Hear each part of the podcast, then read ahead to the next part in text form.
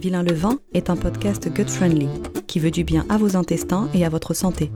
Il vise à vulgariser des procédés culinaires ancestraux qui réapparaissent dans nos cuisines mais qui sont souvent appréhendés car peu connus. Vilain le vin Mais pourquoi est-il aussi méchant?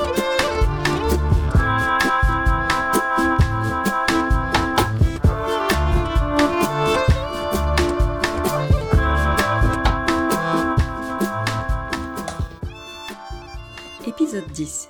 Génération fermentation. Ça, c'est une recette du pays. Ça s'appelle la fougne. La fouine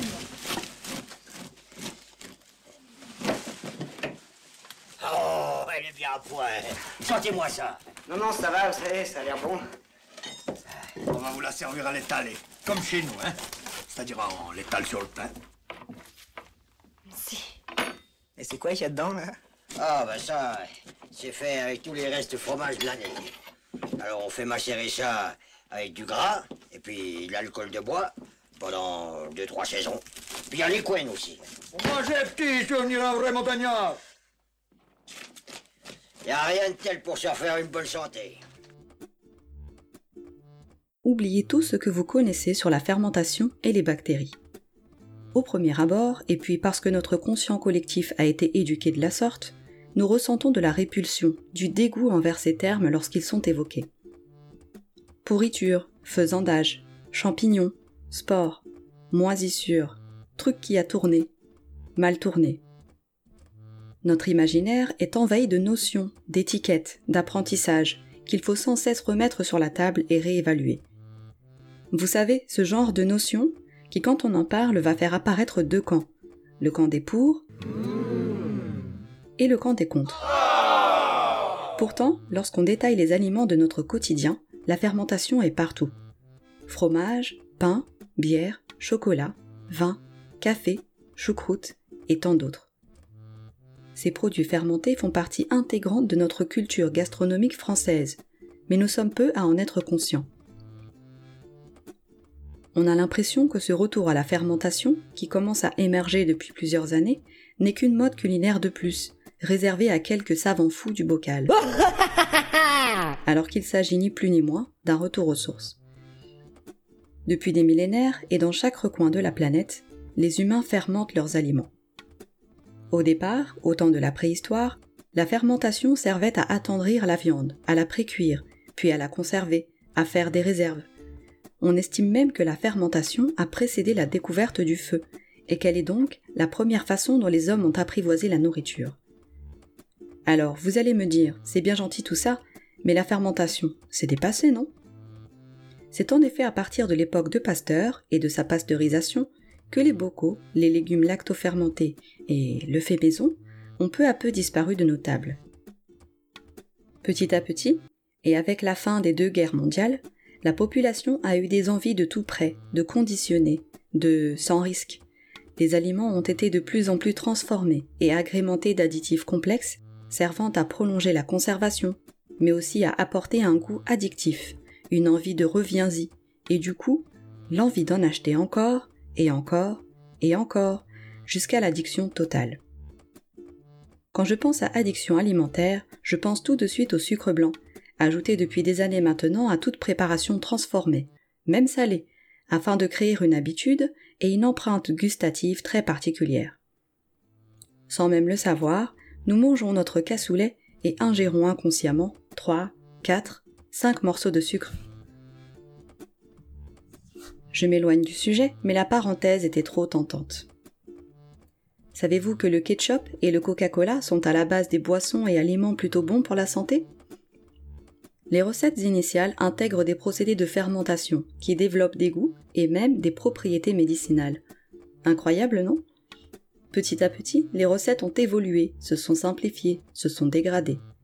La fermentation a disparu du procédé de la recette, et les produits que nous connaissons de nos jours sont devenus néfastes pour la santé si l'on en consomme trop régulièrement. À ce propos, j'ai bien envie de tester une recette de ketchup maison. Ça vous dit de la tenter avec moi? Revenons-en à notre fermentation. la fermentation des aliments peut être de plusieurs sortes. Alcoolique, c'est-à-dire qu'elle produit de l'alcool, comme pour le jus de raisin qui se transforme en vin par exemple. Acétique, avec le vinaigre ou la kombucha. Lactique, comme le yaourt ou les légumes lactofermentés. Amylolytique, protéolytique, etc., etc. Chacun de ces procédés n'est que l'enveloppe d'autres procédés internes qui eux-mêmes en renferment d'autres. Vous aurez compris que le terme fermentation est un terme générique qui inclut une quantité impressionnante, voire exponentielle de possibilités. C'est un procédé d'optimisation de la nourriture, une recherche de goût, de prolongement des saveurs, une exploration des possibles, une ode à la transformation.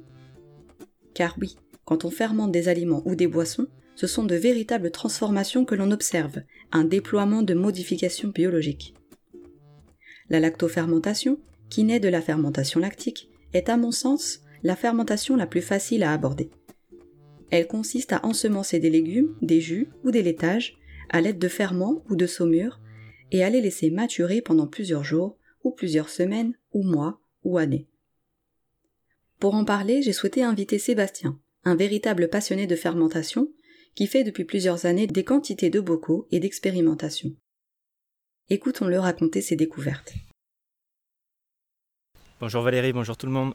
Je m'appelle Sébastien, j'ai 28 ans, j'habite dans la Sarthe, entre Tours et Le Mans, à la campagne, dans un petit village, euh, où je cultive un potager en permaculture. Je suis passionné de fermentation, donc euh, une passion que je partage sur mon compte Instagram Fermentation. J'ai découvert la fermentation il y a 5-6 ans à peu près, euh, quand j'habitais en Chine, grâce au livre L'intestin au secours du cerveau. Donc c'est un livre vraiment passionnant qui fait un état des lieux de toutes les études scientifiques qui ont été réalisées au cours de ces dix dernières années sur le rôle fondamental de notre microbiote sur notre santé. Donc l'auteur nous explique que notre microbiote euh, et notre système immunitaire prend sa source à 80% dans notre microbiote. Donc il a vraiment un rôle fondamental. Et euh, en fait quand ce microbiote est déséquilibré, donc ce qui est de plus en plus le cas parce qu'on mange de plus en plus de produits industriels qui sont pleins de, déjà de pesticides puis d'additifs, donc euh, des, exhausteurs de goût, des conservateurs, des agents de texture et tout ça qu'on n'est pas censé ingérer. Euh, on, on se soigne de plus en plus avec des antibiotiques, donc forcément ça détruit la vie qu'on a dans nos intestins. Et on mange de plus en plus de produits pasteurisés, donc forcément c'est plus vivant. Euh, alors qu'on est censé manger un maximum de produits vivants justement pour entretenir ces, ces bactéries, ce microbiote, donc toute cette vie qu'on a dans nos intestins et qui finalement euh, se retrouve un petit peu partout aussi sur notre corps. Notre peau est, pleine de, bactéries aussi hein, qui, nous, qui nous protègent des, attaques extérieures. Et c'est pareil dans l'intestin. Donc quand l'intestin, euh, le microbiote est déséquilibré, l'intestin devient poreux. Euh, tous ces additifs, tous ces, tous ces antibiotiques, toutes ces mauvaises molécules se retrouvent dans notre sang. Donc notre système immunitaire va se défendre et en se défendant, il va attaquer notre corps aussi. Et c'est ça qui va créer ce qu'on appelle les maladies auto-immunes.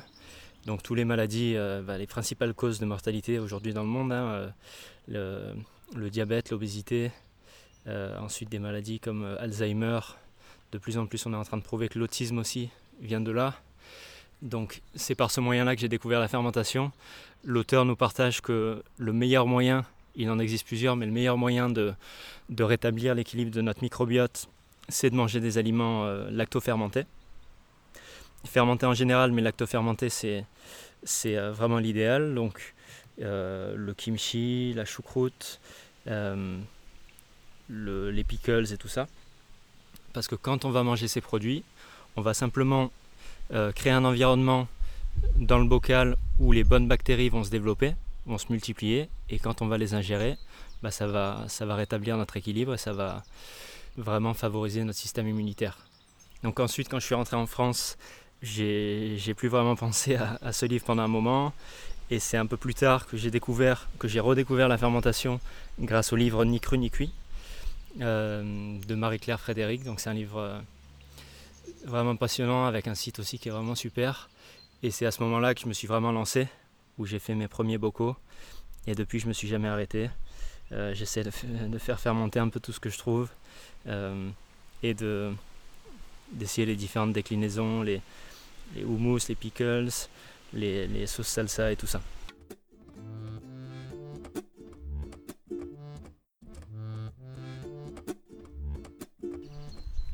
Alors, ce que je préfère faire fermenter, c'est. euh, J'aime beaucoup la, tomate, même si c'est pas forcément facile à, faire lacto-fermenter parce que c'est plein de sucre. Donc, ça a tendance à favoriser les, levures, donc on- une fermentation alcoolique. Mais euh, si c'est bien préparé, c'est vraiment délicieux. Avec euh, des piments, c'est pareil, c'est. Pas toujours facile à, à préparer parce que ça a une peau un peu épaisse, mais si on se débrouille bien, ça peut être très bon. Ça mélangé avec du citron, c'est c'est vraiment délicieux parce que le citron ça apporte une texture euh, un peu gélatineuse qui est vraiment très agréable et un goût, euh, qui est vraiment excellent aussi. Donc euh, j'adore mélanger ces, trois ingrédients. Des expérimentations que j'ai moins aimées, le choucal, c'est vraiment très particulier. J'ai essayé d'en faire fermenter tout seul, euh, c'est, je ne recommande pas du tout. Le, j'ai essayé aussi les côtes de blettes, où ça m'a vraiment pas plu. Mais euh, encore une fois, enfin, ce qu'il faut, faut bien savoir, c'est que si c'est bien préparé, il y a, quelques légumes comme ça, quand on les pré- prépare seuls, c'est pas très bon. Mais quand on les prépare avec d'autres ingrédients, d'autres légumes, avec des épices, euh, qu'on arrive à trouver une recette sympa, là ça peut devenir intéressant, ça peut apporter quelque chose. Mais tout seul, par exemple le choucal, c'est très amer, c'est très fort. Même le radis, euh, le radis noir, quand on le fait fermenter, je trouve que ça a une odeur de camembert un peu. Donc faut aimer. Moi je trouve ça, je trouve ça pas mal, mais euh, je sais que ça plaît pas à tout le monde. Euh, la patate douce, j'adore ça, mais ça prend une texture un peu particulière. Donc finalement, pour la lactofermentation, il faut vraiment tester. Et il faut surtout pas se laisser refroidir par le fait qu'on ait essayé de faire fermenter un légume d'une certaine façon, parce que on va pouvoir trouver d'autres recettes qui le préparent beaucoup mieux et, qui produiront un résultat vraiment meilleur.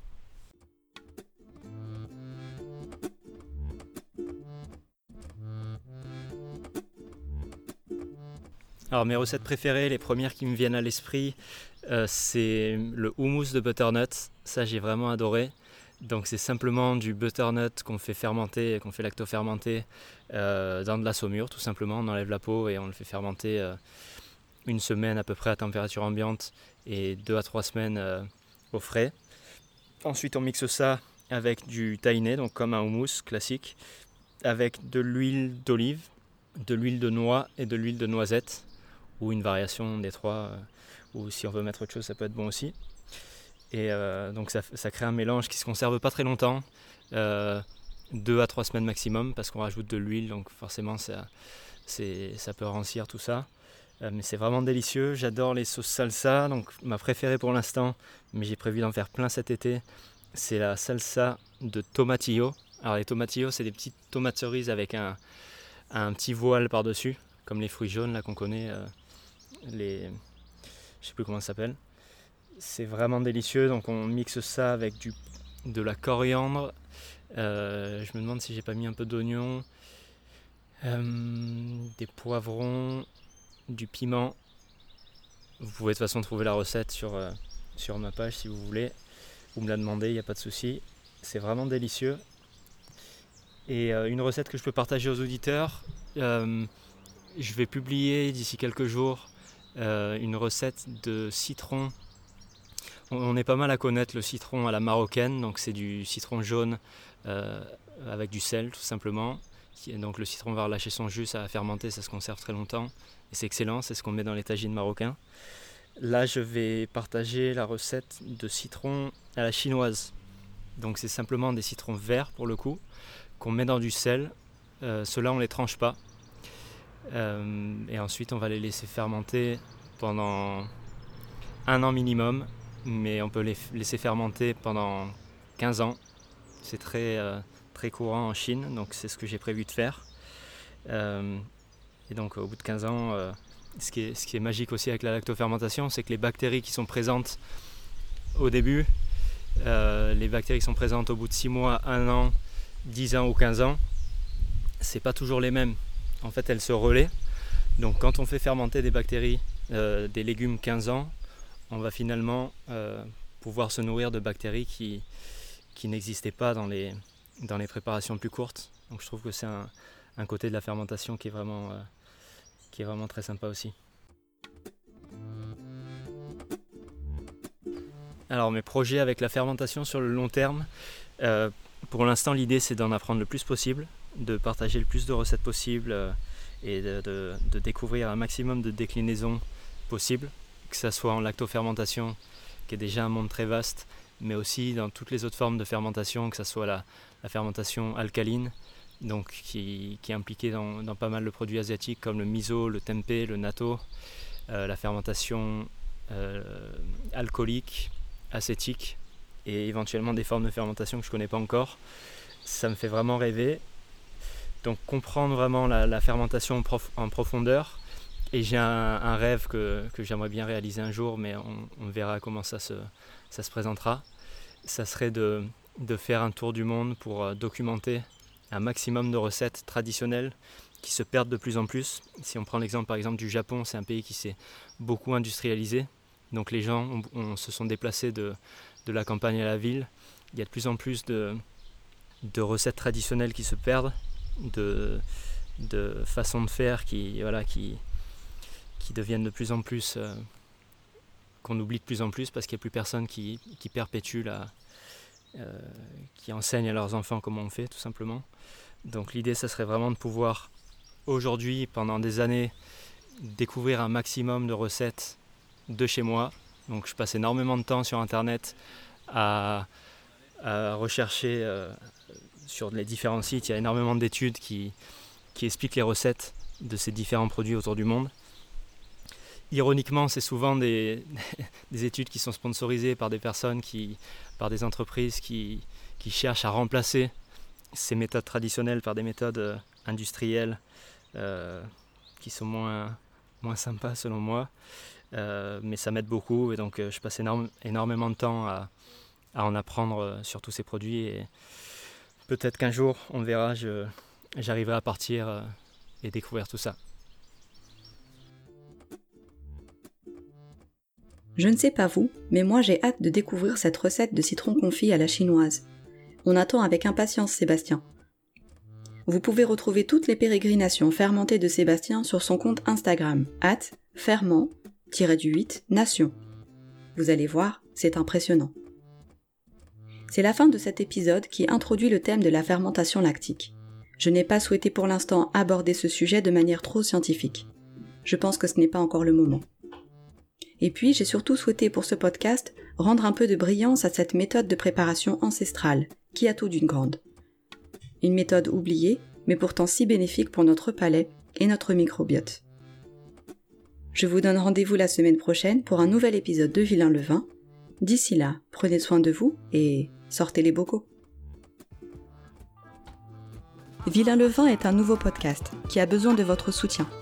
Si vous avez aimé cet épisode, partagez-le mettez-lui des petites étoiles et parlez-en autour de vous. Je vous dis à jeudi prochain pour un nouvel épisode de Vilain le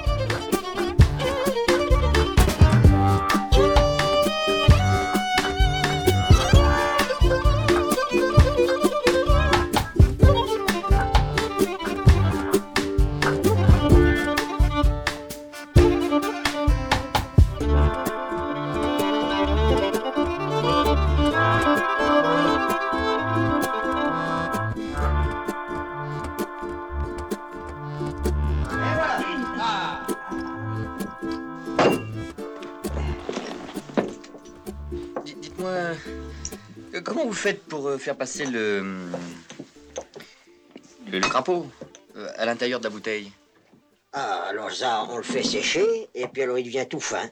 Alors il rentre, et puis après, avec l'humidité, il gonfle. Ah oui. Eh oui. Pas trop.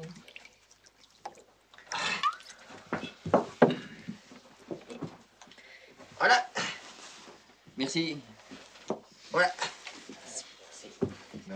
Alors ça, faut le boire d'un cul sec, hein. Autrement, alors, ça vous brûle la langue.